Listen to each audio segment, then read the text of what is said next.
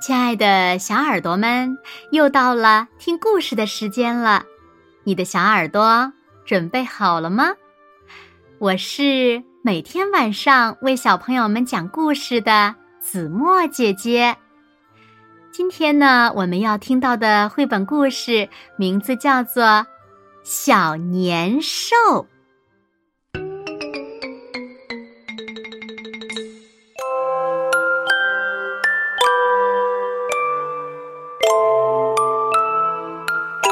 在很久很久以前，有一个很孤独的怪兽，它的名字叫年。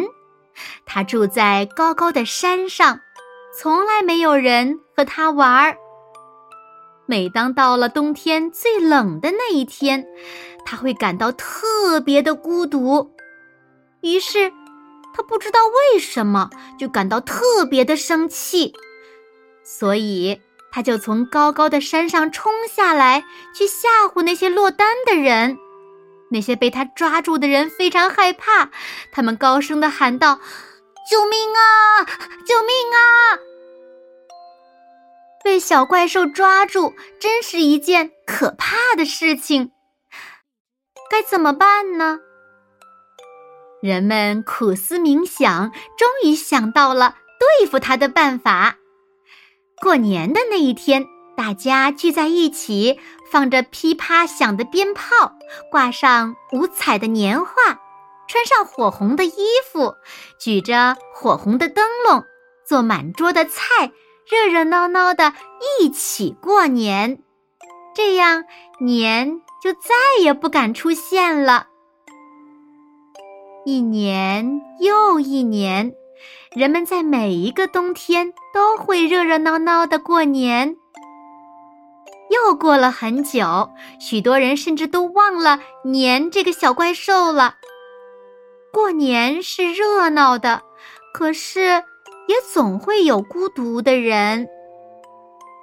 年会突然跳出来，一直钻到他们的心里。年会紧紧的笼罩着他们，使他们更加难过。更加寂寞，甚至充满怨气，简直要发狂。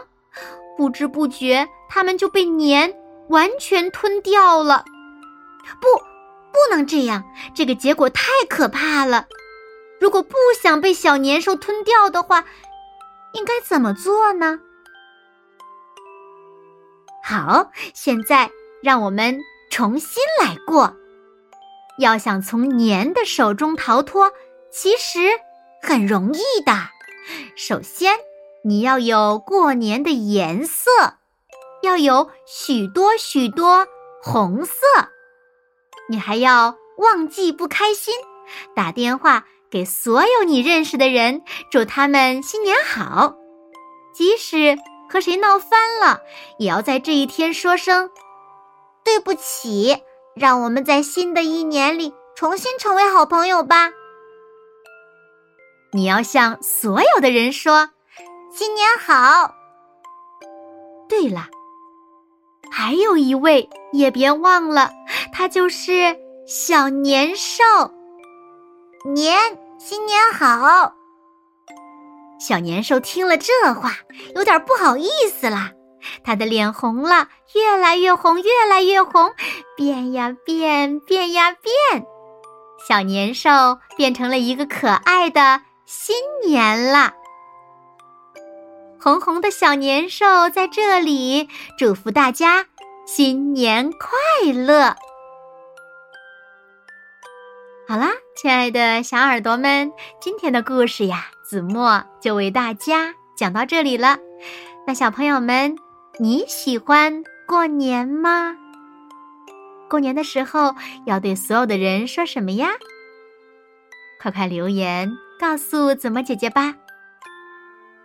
好啦，那今天就到这里喽。我们明天晚上八点继续在这里再见吧。